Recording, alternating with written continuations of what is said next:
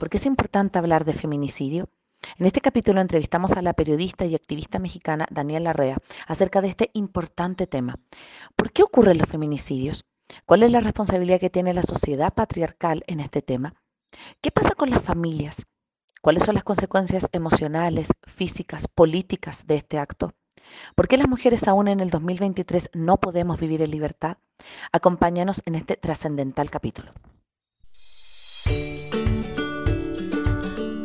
Hola, soy Cone Aitken y yo Paz Dávila. Somos Maternidades Imperfectas, una plataforma que acompaña, empodera e inspira a las mujeres madres a vivir la maternidad como un espacio de autoconocimiento, fuerza y crecimiento personal. Guiamos a las madres desde la maternidad que vivimos hasta la que queremos vivir. Nos interesa reescribir las historias de las mujeres madres, reflexionando y visibilizando maternidades reales, honestas y diversas, alejadas de los juicios y los dogmas que pesan sobre nosotros. Queremos guiar a las mujeres a encontrar su propia voz en la maternidad, a ponerla a su favor y a convertirla en una experiencia de poder y de equilibrio. Nos ilusiona acompañarte a florecer en la maternidad. Bienvenidos.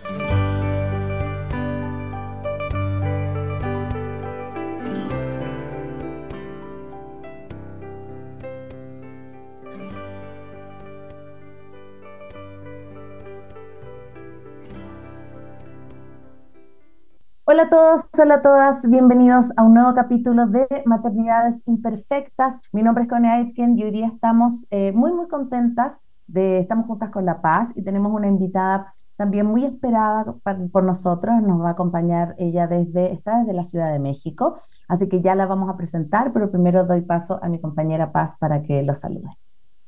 Hola a todos, a todas que nos escuchan aquí. Para mí he estado un poquito eh, dividida con otros trabajos, así que es una emoción volver aquí a, encontrarnos. Les invito a que participen con preguntas em, que puedan ser parte de esta conversación. Bienvenida, Daniela.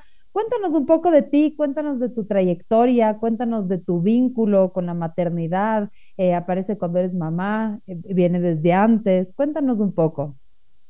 Hola, muy, muy buenas tardes y qué gusto poder platicar con ustedes, Paz y Cone. Pues yo soy Daniela, soy periodista, em, vivo aquí en México y tengo ya más o menos 20 años en el oficio. Em, he escrito de muchas cosas, casi todo tiene que ver con conflictos sociales, impacto social de la violencia. Y bueno, soy mamá de dos niñas, Naira y Emilia, que tienen seis y nueve años y pues es justo cuando ellas nacen que empiezo a pensar en todo lo que implica, ¿no?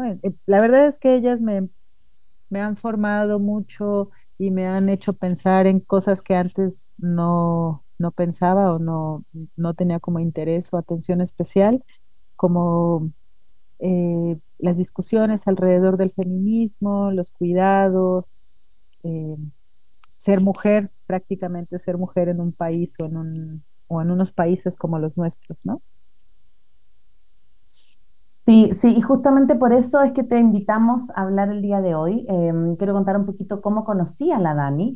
Em, la verdad es que, bueno, yo también, como el hacer podcast hace que eh, no sé si, si les pasa a todos los que hacen podcast o programas radiales y todo, que eh, nos hemos vuelto muy consumidoras de podcast. Entonces también miramos lo que hacen otras personas, miramos lo que hacen otras, otras personas en otras partes del mundo y por, por cosas de la vida, bueno, seguimos mucho con La Paz, un podcast mexicano que se llama Se Regalan Dudas y ahí eh, comentaron de este, de este proyecto que es 10 Mujeres ya te vamos a preguntar también un poco que nos cuentes más, pero hablaba un poco de esta deuda pendiente, sí, que, creemos que está en toda Latinoamérica con el feminicidio. Y ahí te conocí, empecé, empezamos a buscar, dijimos, bueno, creemos que la Daniela es la persona que puede acompañarnos para hablar de este tema. Entonces, quiero partir desde lo más básico, antes de hablar de este proyecto, que nos parece maravilloso, pero antes de eso, para la persona que nos está escuchando, a lo mejor el auditor que nunca ha escuchado hablar de esta palabra, cuéntanos qué se entiende eh, por femicidio y también por feminicidio, sabemos que tienen diferencias, eh, y también por qué para ti fue un, motivo de búsqueda, ¿no? ¿Por qué quisiste empezar como, como a estudiarlo también? Perdón, Dani, no te, no te escuchamos. Feminicidio, eh, en su sentido penal, al menos aquí en México, es eh, la muerte, el asesinato violento de una mujer por, por su razón de, por, ser mujer prácticamente, ¿no? Hay varios elementos que, que, hacen que un asesinato de una mujer sea tipificado eh, como feminicidio y que tienen que ver con la violencia, la hazaña, la exhibición del cuerpo, el parentesco que la persona tenía con la mujer, entre otras cosas. Y en México, ah, hace apenas unos meses, por, por ley federal, digamos, por un decreto de la Suprema Corte de Justicia de la Nación, todas las muertes violentas de mujeres en este país se tienen que empezar a investigar como feminicidios, ¿no? Esto porque antes, digamos que toda la prueba de la carga se dejaba en las víctimas, en las familias, en los abogados de las víctimas, que tenían que comprobar por qué esa muerte era un feminicidio. Y ahora, a partir de este decreto de ley, eh, de, de, facto, todas las muertes tienen que investigarse así. Ahora, empecé como en esta parte más dura y técnica, pensando en una, en una definición de lo que es, ¿no? Eh, y, pero me gustaría enfocarme más en lo que tiene que ver con, la, con el sentido social eh, de lo que significa un, un feminicidio. Eh, aquí en la ciudad, en el país, en México, se matan alrededor de 10, 11 mujeres cada día y otras tres desaparecen cada día, ¿no? Em, y las muertes de las mujeres pues dejan un abismo brutal, eh, más allá de los números que de por sí son escalofriantes. Las muertes de las mujeres dejan abismos terribles y dejan rupturas no solo en sus familias y en sus círculos cercanos, sino en una comunidad que hace que el resto de mujeres vivan con miedo, eh, limiten el ejercicio de sus libertades y, de sus derechos, eh, y, a partir de ese miedo, digamos, eh, también supediten todo lo que tiene que ver como con, su vida en general. Hay cálculos em, que dicen que por cada persona que es desaparecida o que es asesinada, hay, hay una comunidad de víctimas directas que se calculan en México alrededor de cinco personas, ¿no? Pero más allá de esta relación directa con, la persona, con las mujeres que son asesinadas, eh, las muertes dejan un impacto eh, como una especie de sombra que está ahí habitando el espacio público y que de manera indirecta y de manera silenciosa también y de manera expansiva va acumulándose y tocando la vida de otras mujeres. ¿no? Y también al mismo tiempo, eh, también va, va tocando la vida de hombres que entienden que pueden agredir mujeres porque no va a pasar nada. ¿no? Entonces, eh, nosotros, lo que, lo que a nosotros nos empezaba, eh, nos, nos empezó a llamar la atención para investigar los feminicidios, fue su trayectoria, digamos, histórica y territorial en el país. Eh, en, los, en la década de los noventas, en México se hablaba de las muertas de Juárez, que ahora se ha corregido y no son las muertas de Juárez, son las asesinadas de Juárez. Y, y, fue un periodo de la vida del país, en el norte del país, en la frontera con Estados Unidos, en una zona en donde llegaban muchas familias de otras partes del país a trabajar como obreros, obreras en las maquilas, em, que empezaron a encontrar cuerpos de mujeres asesinadas y tratadas con mucha violencia. Y, para el resto del país eh, era como las muertas de Juárez suceden allá, están allá, no tienen nada que ver con el resto.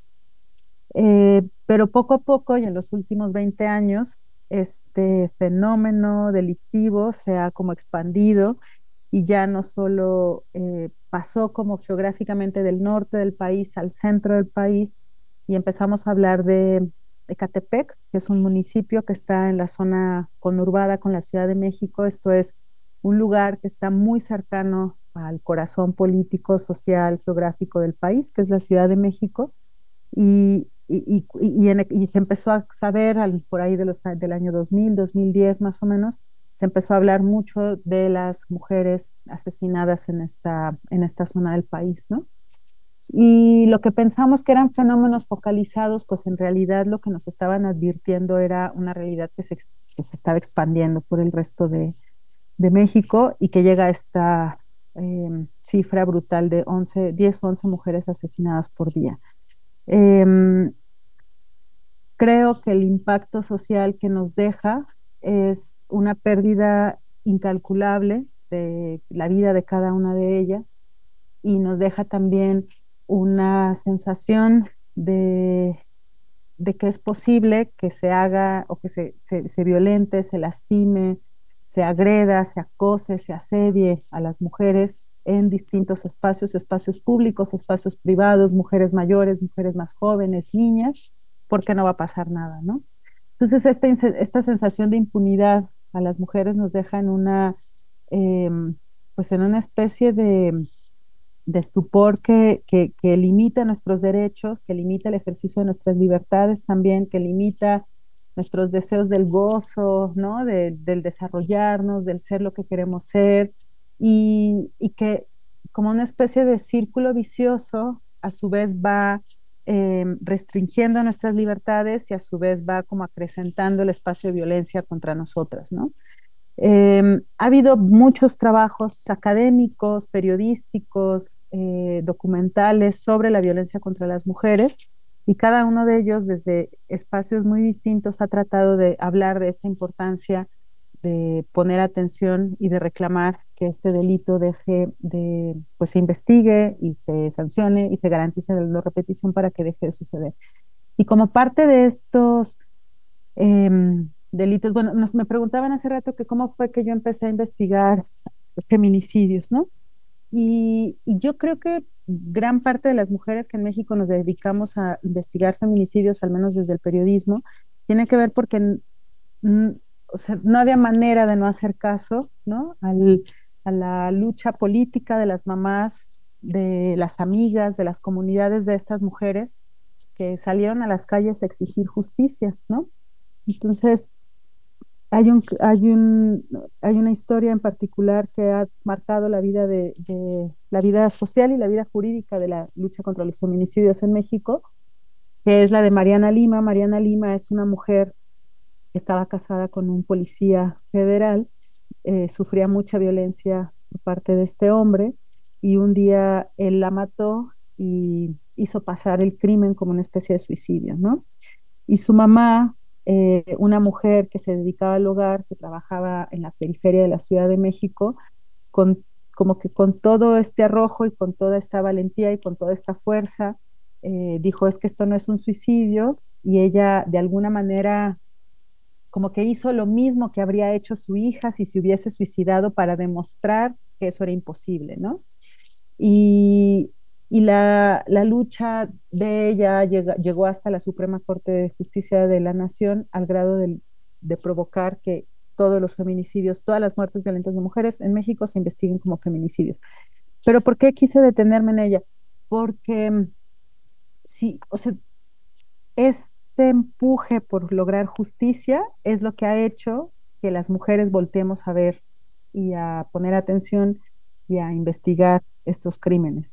Eh, las autoridades, como muchos otros delitos en México, no, no han tenido como ni la iniciativa ni el interés de investigar los crímenes y si no es porque las familias y las mamás y las comunidades lo hacen, nosotras no estaríamos mirando estos, este tipo de delitos.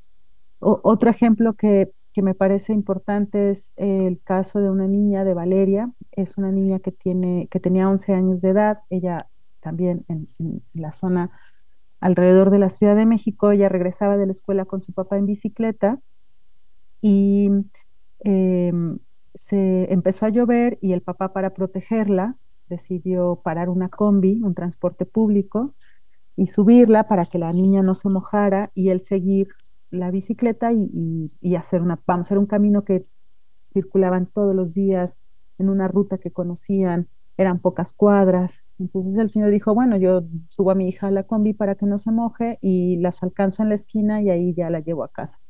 En algún momento la combi se mete por otra calle y no encuentra a su hija, el señor, eh, y durante un par de días están en búsqueda él y la comunidad muy conmovida y dolida y enojada por la edad de la niña, por las condiciones sobre todo en las que ella primero desaparece y después se encuentra en su cuerpo, Empiezan a buscarla durante un par de días y finalmente encuentran su cuerpo eh, con signos de violencia sexual, ¿no?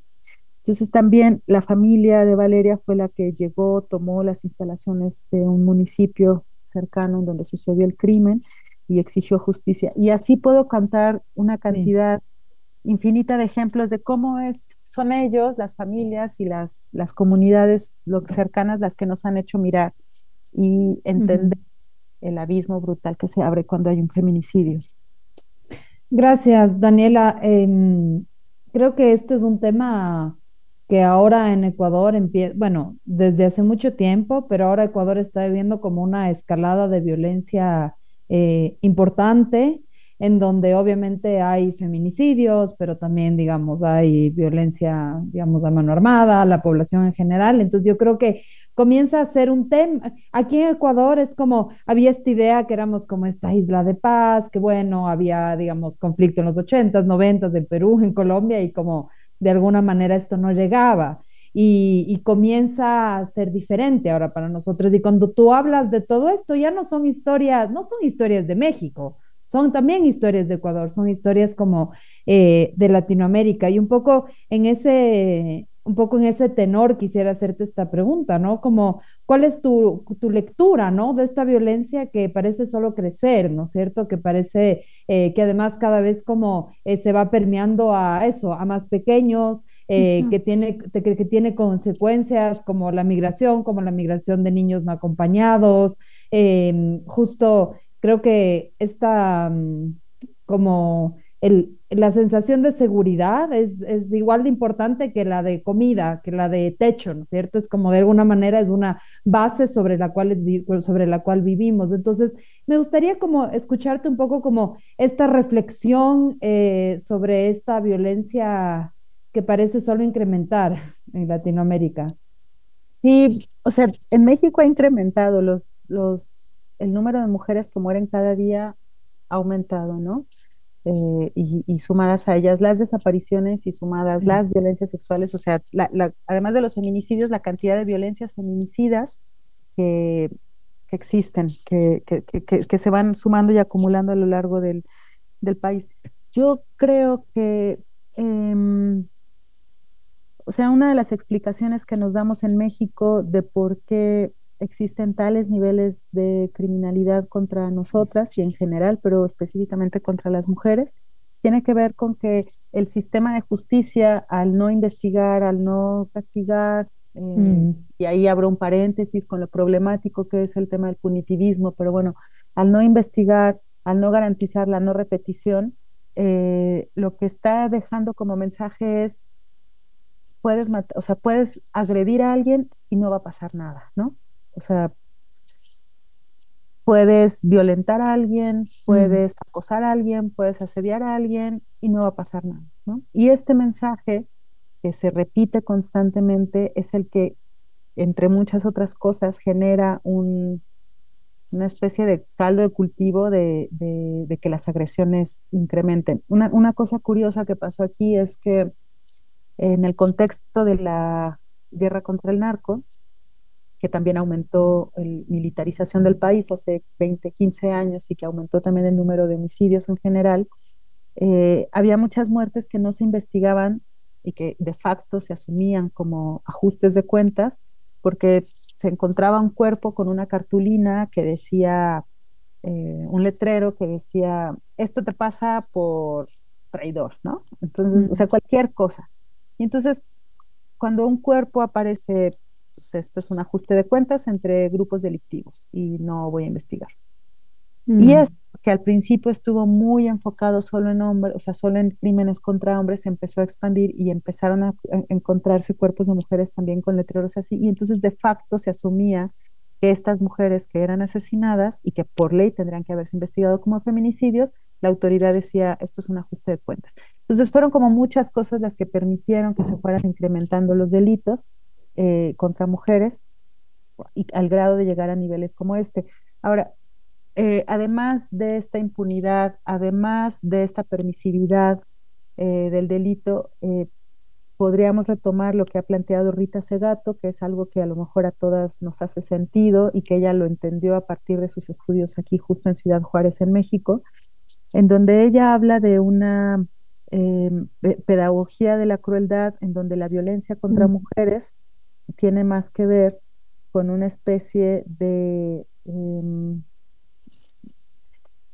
como de pertenecer a o de garantizar tu, eh, eh, como tu, tu, respaldo con tus iguales hombres, ¿no?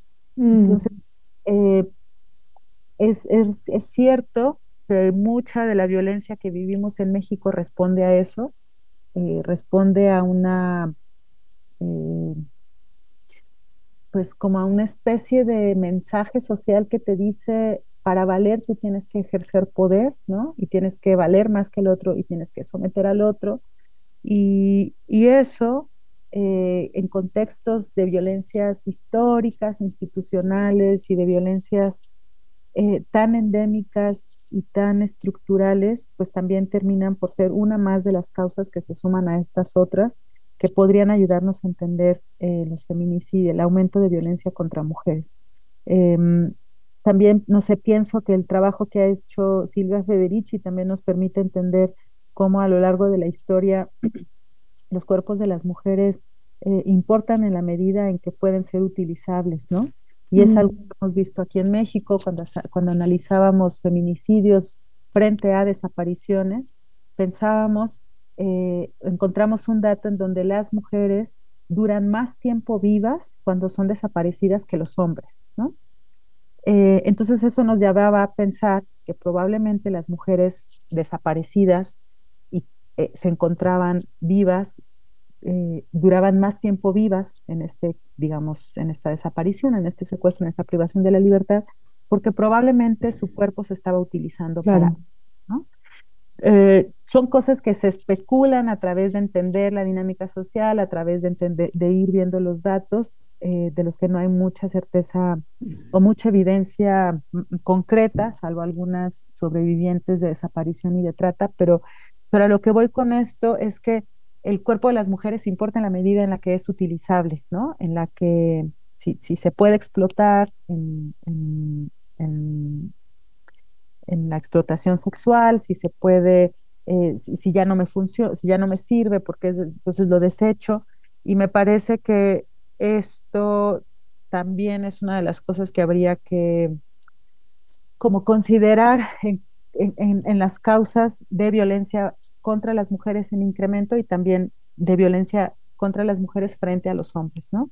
Porque aquí también, bueno, una de las cosas que más trabajo ha costado eh, poner sobre la mesa y hacer que interese a la sociedad es el feminicidio porque los hombres dicen, bueno, es que los hombres también nos matan, ¿no? O a nosotros también nos violentan. Entonces, mm. estos, estos, estas razones son importantes entenderlas. Es importante nombrar el feminicidio porque no es, o sea, sí los hombres también, pero no, no responde a las mismas causas, ¿no? Y, y o sea, además de, estos, de estas posibles razones de por qué los feminicidios han aumentado, al menos en este país y probablemente en muchas regiones, pienso en Centroamérica, en donde se ha hablado, periodistas han hablado de cómo las mujeres también son una especie de botín de guerra, ¿no? Que eso es algo que también mm. aquí. Entonces eso podría ser, o sea, cómo la violencia que ejerce un Estado para acabar con criminales supuestamente termina por eh, em, cruzar y llegar a convertirse y a decantarse como violencia contra mujeres. Hace un par de años, en el 2020, ya no me acuerdo, publicamos un libro que se llama Ya no somos las mismas y aquí sigue la guerra, y es un libro que de alguna forma parte del principio de que toda violencia siempre termina decantando en el cuerpo de las mujeres, eh, de una u otra forma, ¿no? Si, si, si hay un eh, asesinato o si hay una detención o si existe una tortura de un hombre, va a terminar decantando en la vida de las mujeres que son las que finalmente han sostenido las comunidades y las familias y los espacios donde estos hombres viven, más allá de la violencia directamente contra las mujeres. Y, y eso me parece que también es bien importante entenderlo. O sea, cuando hablemos de violencia contra las mujeres, es qué efectos ha tenido las qué efectos han tenido las estrategias de seguridad de nuestros países, que además parece que se las copian, ¿no? este, que todos adoptamos el molde, de pronto la policía militar, como lo vimos hace muchos años en Brasil, también está aquí, ¿no? Este, de pronto el exceso de punitivismo, como lo estamos viendo en El Salvador, como también se está... Aquí, aquí en Ecuador, eh, como una, una de las medidas para hacer frente a esta ola de violencia es eh, el poder portar armas. Por porte de armas por civiles. Totalmente, ¿no? Entonces, eh, todo eso, o sea, es interesante, no sé, ahorita pensándolo en voz alta con ustedes, de qué manera cualquier estrategia de seguridad, entre comillas, muy grandes, termina decantando en violencia este, contra las mujeres. Otra cosa que es interesante es que eh, los feminicidios pasaron de cometerse en su mayoría con armas blancas o con estrangulamiento a cometerse con armas de fuego. Lo, lo recordaba ahorita por lo mm. que sea Paz del nivel de, de, la, de, la, autorización de usar armas en, en, los países, que es algo que siempre eh, reditúa, eh, reditúa en votos, ¿no? Mm. Y, y, eso, ahora, estaba, he estado así como diciendo muchas cosas muy feas, pero también quería mm. eh, detenerme y pensar en algo eh, que tiene que ver en cómo las mujeres también resisten a esas, a esas violencias, ¿no? Em, cada vez más hay colectivos aquí, en colectivas en el país, en distintas partes del país, que han salido y que se han organizado para mm, luchar contra los feminicidios y contra cualquier violencia feminicida, no solo los feminicidios. Y las mayores marchas que se han dado en el país en los últimos años mm. ya no tienen que ver con las, eh, con las luchas sindicales o con las luchas indígenas, sino que tienen que ver con las luchas contra mujeres, de este, mm. perdón, con eh, por las, la lucha de las mujeres. Sí. Muy jóvenes en su mayoría, ¿no? Y es bien interesante y muy, y muy esperanzador ver cómo en los estados más conservadores del país, en donde nunca antes se había marchado, ahora las mujeres salen cada 8 de marzo, cada 25 de noviembre, cada 10 de mayo a las calles a exigir que cese la, violencia. Y las marchas como una cuestión muy visible, pero también eh, yo creo que entre esas otras formas que estamos buscando de luchar contra esa violencia, está el podcast del que hablaron ustedes, ¿no? El, proyecto de 10 mujeres. Mm. Estamos acá de vuelta en Maternidades Imperfectas, hablando con Daniela Rea acerca de por qué es importante hablar del feminicidio. Mm, y, bueno, quiero también recordarle a las personas que están eh, siguiéndonos que pueden seguirnos a través de www.radiosucesos.fm, también a través de nuestro canal de YouTube y en Instagram y en Facebook como arroba. Eh, justo antes de irnos a la pausa musical, eh, con, la, con Daniela estábamos hablando de, de, todo esto que trae el feminicidio, pero también esta fuerza y esto poderoso que trae, que tú justamente lo conversabas, Dani, de la, fuerza de estas agrupaciones, de, las voces que aparecen, de, de estas voces que marchan. Y yo quiero como, traer dos ejemplos acá. Uno que me parece súper importante, que se convirtió, bueno, también en un, himno mundial, que fue hace un par de años lo que hicieron las tesis en Chile, en donde estaba esta canción, este himno del violador eres tú, en donde yo siento que trae esta como esta eh, nueva mirada a, históricamente también, culpar a las mujeres por la violencia, ¿no? Porque cómo van vestidas, por, por dónde se mueven, por qué iba tan tarde, porque... Y es súper poderoso porque ser mujer en Latinoamérica tiene una serie de restricciones que me imagino que no tiene ser quizás mujer en otros países, yo nunca he vivido en Europa, pero que me imagino que es eh, vuelve de tu casa y compárteme la ubicación, llama a tu amiga para saber dónde estás, para saber si llegas bien, eh, no salgas con, con, ropa muy ajustada o como muy corta porque te pueden hacer algo como si el, el, vestir de la mujer o el estar en la mujer en un espacio, por ejemplo, no sé, en un bar tomándose algo, fuera esta, esta llamada no implícita al, al hombre para que la violente, ¿no? Y siento que esta, eh, este, este himno de las tesis justamente rompe con eso, no es como, no es la culpa mía, no es como yo andaba, no es como yo me vestía, eh, acá el que, el que me violenta, el violador eres tú. Entonces, creo que conversemos un poco también de eso, porque siento que se convirtió en este como eh, himno mundial también y, traspasó fronteras, se, se, cantó en otros países, en otros espacios. Y eh, bueno, en otros idiomas, bueno, se tradujo, es súper Exactamente, fue, fue súper poderoso porque yo creo que era como esta uy, esta sensación de, decir, bueno, no, no soy yo, no, no, no tengo por qué sufrir tu violencia porque voy caminando por la calle, ¿no? Y, sabes qué siento con él, como la, como la posibilidad o la capacidad de ponerle palabras a algo que intuíamos todas, ¿no? O sea, como que empezó, al menos aquí en México, cuando empezamos a ver el Me Too, eh, con, lo complejo que es el Me Too, pues, pero cuando empezamos a ver denuncias en el Me Too y empezamos a ver, a leer mm. casos en donde había algo similar a lo que nos había pasado, y decíamos, ah, ella también se sintió mal, entonces no era yo, entonces probablemente no era mm. yo, probablemente era la circunstancia, la situación, eh, había algo de violencia ahí que yo no estaba alcanzando a nombrar, que yo no alcanzaba a entender, pero que me hacía sentir incómoda. Entonces ahora puedo aprender, gracias a que otras lo nombraron, a que, a que no estaba bien, ¿no? O sea, que eso que yo estaba sintiendo era una alerta porque lo que estaba pasando no estaba bien y, era algo que me estaba agrediendo. Entonces siento que también, eh, ahora que retomabas a las tesis, parte de su de lo importante que hicieron fue poderle poner palabras a cosas que en personal y socialmente no alcanzábamos a, saber cómo decir, ¿no? Porque tenemos no sé cuántos años, cientos de años, miles de años, asumiendo que si pasó fue porque nosotras nos lo merecíamos, ¿no? Porque por cómo vestíamos o por con quién andábamos o dónde andábamos. Y, siento que desde ahí, Dani, es como una, una vuelta histórica, ¿no? Como, una, como un ponerle voz histórico también.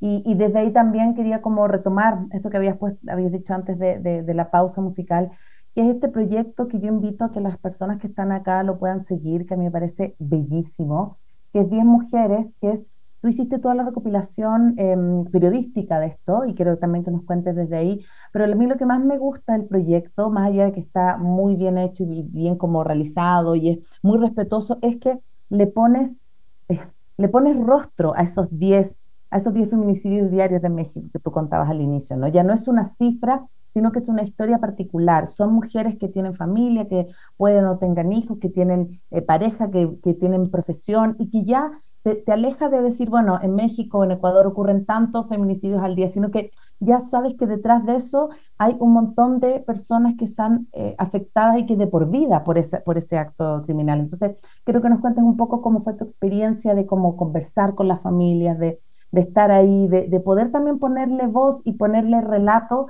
a esas historias tan dolorosas que hay detrás. Em, fíjate que una cosa muy fuerte que me pasó mientras trabajábamos el... Bueno, a ver, 10 Mujeres es un podcast que produjeron eh, desde Dudas Media, eh, Ashley Leti, a Paulina y Almadelia, y a mí me invitaron a hacer la investigación y la documentación del proyecto. Em, para mí, trabajar en 10 mujeres, eh, pese a que son 10 historias de mujeres que fueron asesinadas, que fueron víctimas de feminicidio, eh, para mí representó, ay, no sé, o sea, decías tú la palabra dolor y sí hubo mucho dolor en, el, proceso del en el proceso del proyecto, pero, pero hubo otra cosa que no sabría nombrar y que tiene que ver con la posibilidad de algo que mencionaba Cristina Rivera Garza cuando, cuando habla de su libro El Invencible Veriano de Liliana, que es eh, Cristina Rivera Garza, otro paréntesis, es una escritora mexicana eh, de las escritoras más importantes en los últimos años, y ella escribió un libro que se llama El Invencible Verano de Liliana, en donde cuenta el feminicidio de su hermana Liliana cuando estudiaba la universidad hace 30 años aquí en el país, ¿no? Y ella en ese libro habla de la imposibilidad de nombrar, del no tener palabras como familia y como sociedad para hace 30 años nombrar lo que, mm. lo que significó una muerte violenta de una mujer, de su hermano. Y todo lo que tuvo que pasar para que por fin ahora, después de 30 años, se pueda decir con todas sus letras, eh, nuestra, nuestra, hermana Liliana fue víctima de un feminicidio, ¿no? Eh, contra todo el dolor, contra la vergüenza social también de lo que representa eso, ¿no? Y de cómo probablemente en todas nuestras historias hay mujeres que fueron víctimas de feminicidio y que nunca consideramos tal como tal porque considerábamos más bien eh, la tía que se suicidó, ¿no? O mm, la sobrina que murió por un crimen pasional, porque no teníamos palabras. Entonces, más o menos de eso trata el libro del Invencible Verano de Liliana. Ahora, cuando ella presenta, recibe un premio por ese libro, ella dice, hay que poner atención en ellas, en la vida de ellas. Y justo su libro lo que hace es contar la vida la vitalidad, el gozo, la energía, los sueños que tenía Liliana antes de ser víctima del feminicidio. Y un poco eh, pensando en eso y un poco también pensando en cómo, cómo le ponemos todo el peso que implica cada muerte, ¿no? que no sean solo un número, pensamos en, en que para darnos cuenta de la importancia de la muerte había que hablar de la vida. Y lo que decidimos en mm. el podcast de 10 mujeres fue contar la vida de las mujeres.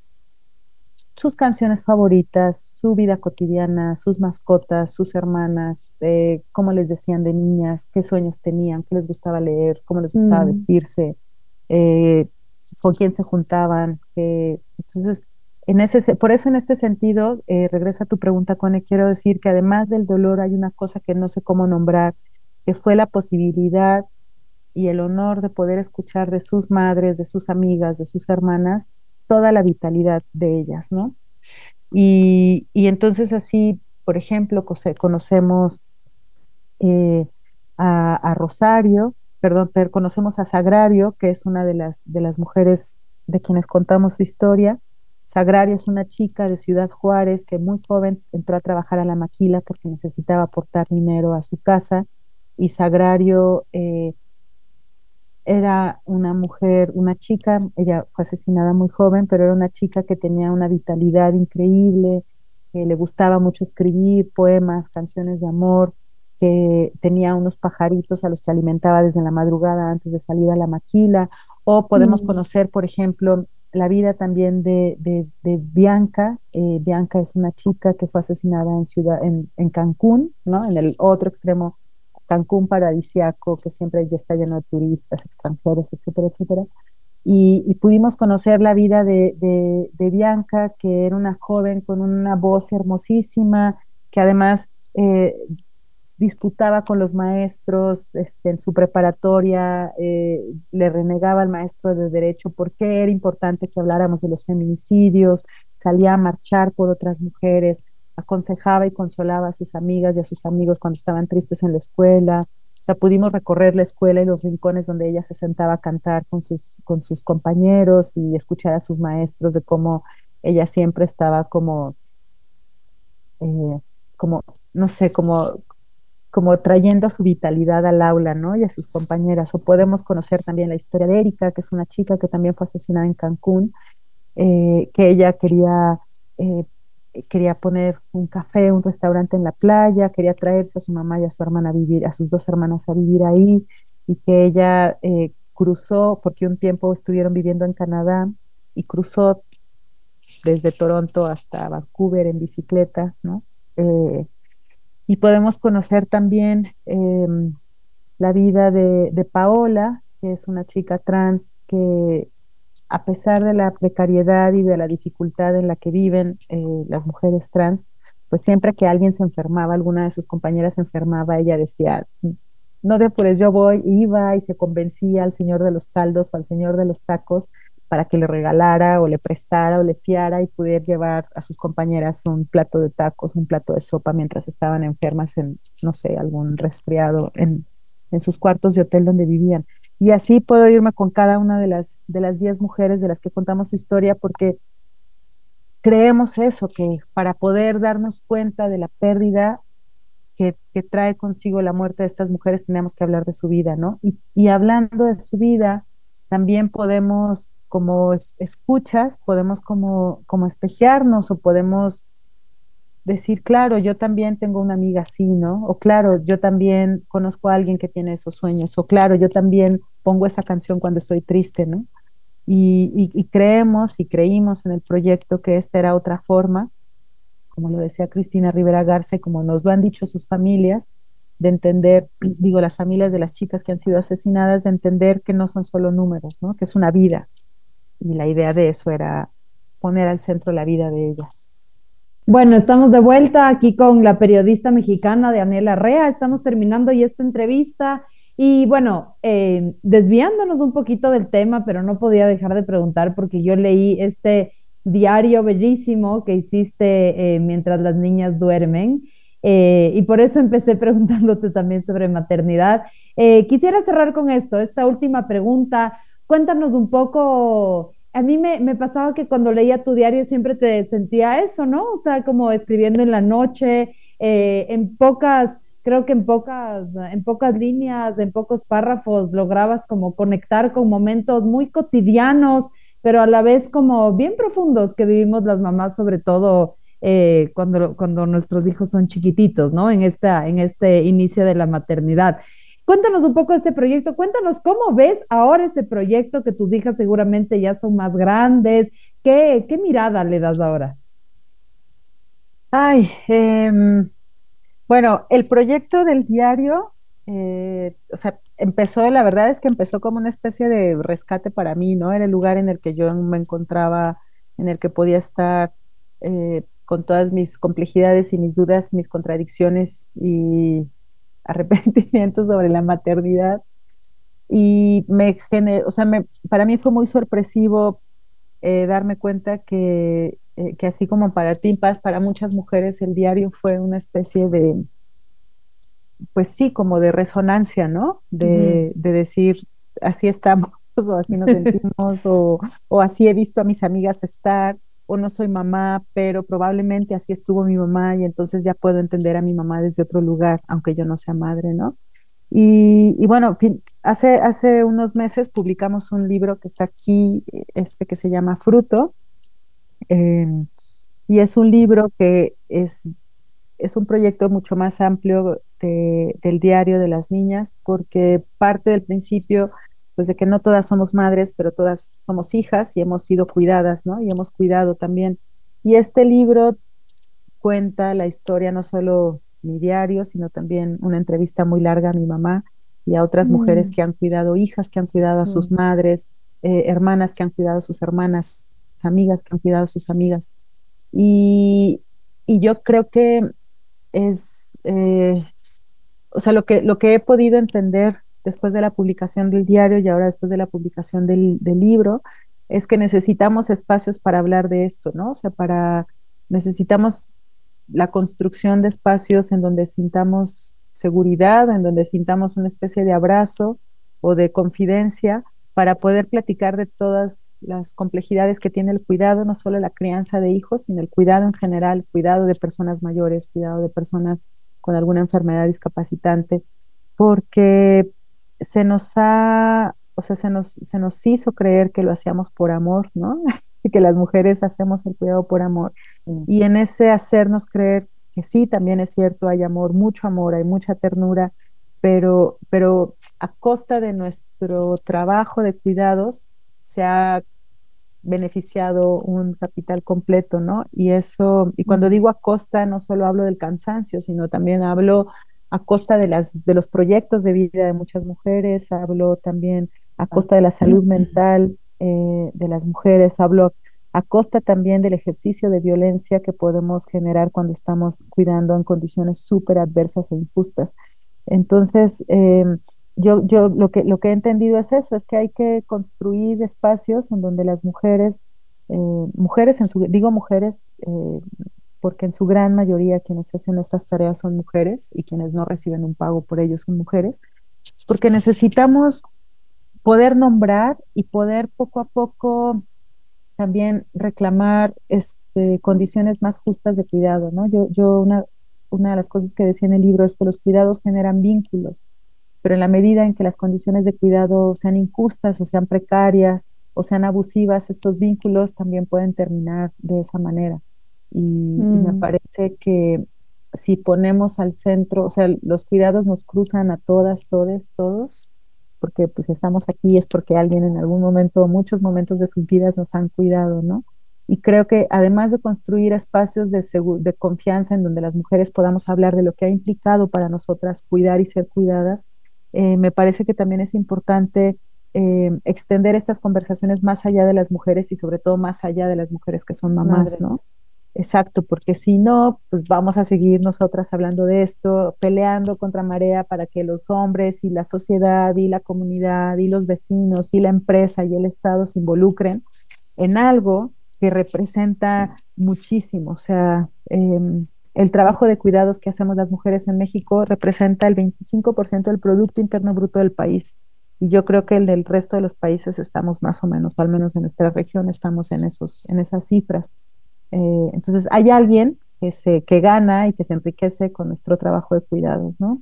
Y es importante ponerlo sobre la mesa para que existan mejores políticas públicas y mejores condiciones laborales, para que cuidar pueda ser eh, no solo un trabajo, sino también un, gozo, pueda ser también un, espacio de ternura, puede ser también una, una, elección y un espacio de desarrollo también. Hoy, qué, qué poderosa manera de cerrar este, este capítulo tan, tan increíble, tan fuerte, tan, que siento que quedan tantas cosas por hablar, Daniela, como que siento que es un tema que no le habíamos dado tampoco tribuna en, en maternidades como un capítulo especial y creo que era una deuda súper pendiente.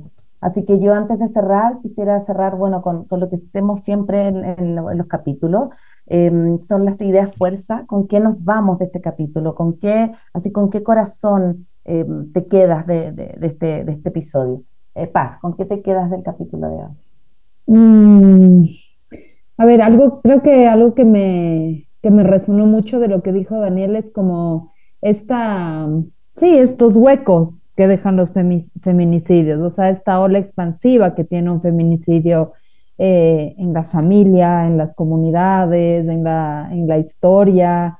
Em, creo que no lo había no lo había visto así, no había visto como esta, sí, esta red, digamos, que, que genera, ¿no? Estos, sí, esto, esto, este dolor que genera este hueco y cómo eso también se va, sí, va siendo también parte de la historia de cada uno. Y creo que algo eh, uniendo a esto, eh, sí, esta, justo yo estoy como, estoy viviendo un proceso, no sé si de despedida, pero de enfermedad de una persona que quiero mucho y creo que este tema de, abordar la, muerte mediante la vida, eh, creo que es tan, sí, no, no sé si la palabra es bello, pero de, es justo, digamos, siento que es justo hacerlo así.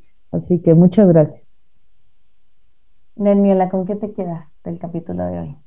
Híjole, yo me quedo con, con la, como con la posibilidad también de recuperar eh, la vida de estas mujeres, no solo en un gesto de memoria, sino en un gesto de presencia.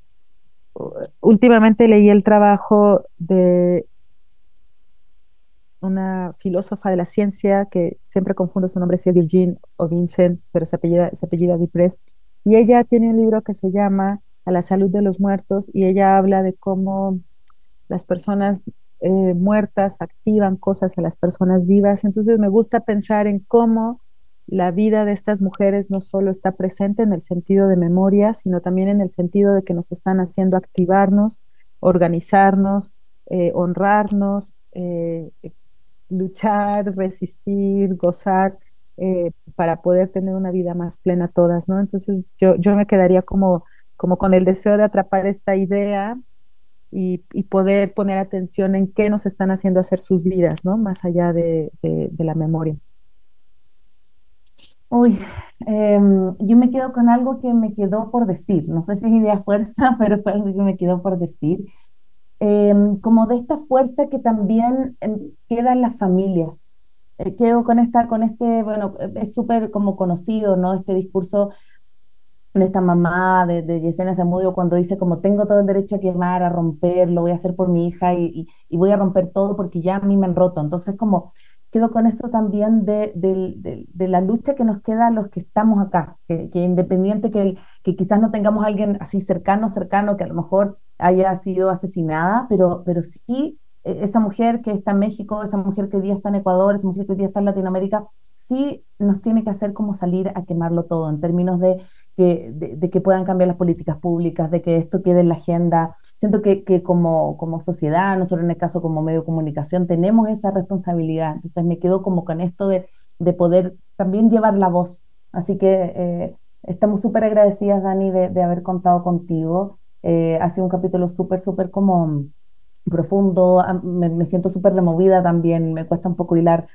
como, como las palabras. Así que quiero, quiero invitarle a todas las personas que están eh, siguiéndonos a través de la radio sucesos que recuerden que este domingo 23 eh, reprisamos este capítulo también a las 12 del mediodía y que va a estar disponible también en formato podcast en, en una semana más. Así que, Daniela, ¿cómo te pueden encontrar las personas que a lo mejor quieren, no sé, ver tus libros, ver tus cuentos, ver tus escritos? ¿Cómo pueden encontrar?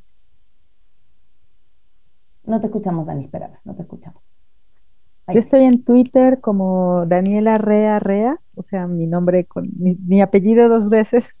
y, bueno, también en, en, Facebook estoy como Daniela Rea y pues ahí, em, ahí estoy casi siempre difundiendo mi trabajo. También publico a veces en pie de página, que es un sitio eh, de periodismo independiente aquí en México. Muchas gracias, muchas gracias Dani, gracias Paz. Nos vemos el próximo miércoles en otro vivo de Maternidad Sin Perfecto. Que esté muy bien. Chao, chao. Chao, chao. Chao. Soy Cone Aitken. Y yo, Paz Dávila. Gracias por regalarte este tiempo de autocuidado y crecimiento. Si quieres escuchar más capítulos y contenidos sobre maternidad y crianza, no olvides de encontrar nuestro podcast en iTunes y Spotify. Y a través de Radio Sucesos todos los domingos a las 12 del mediodía. Te esperamos.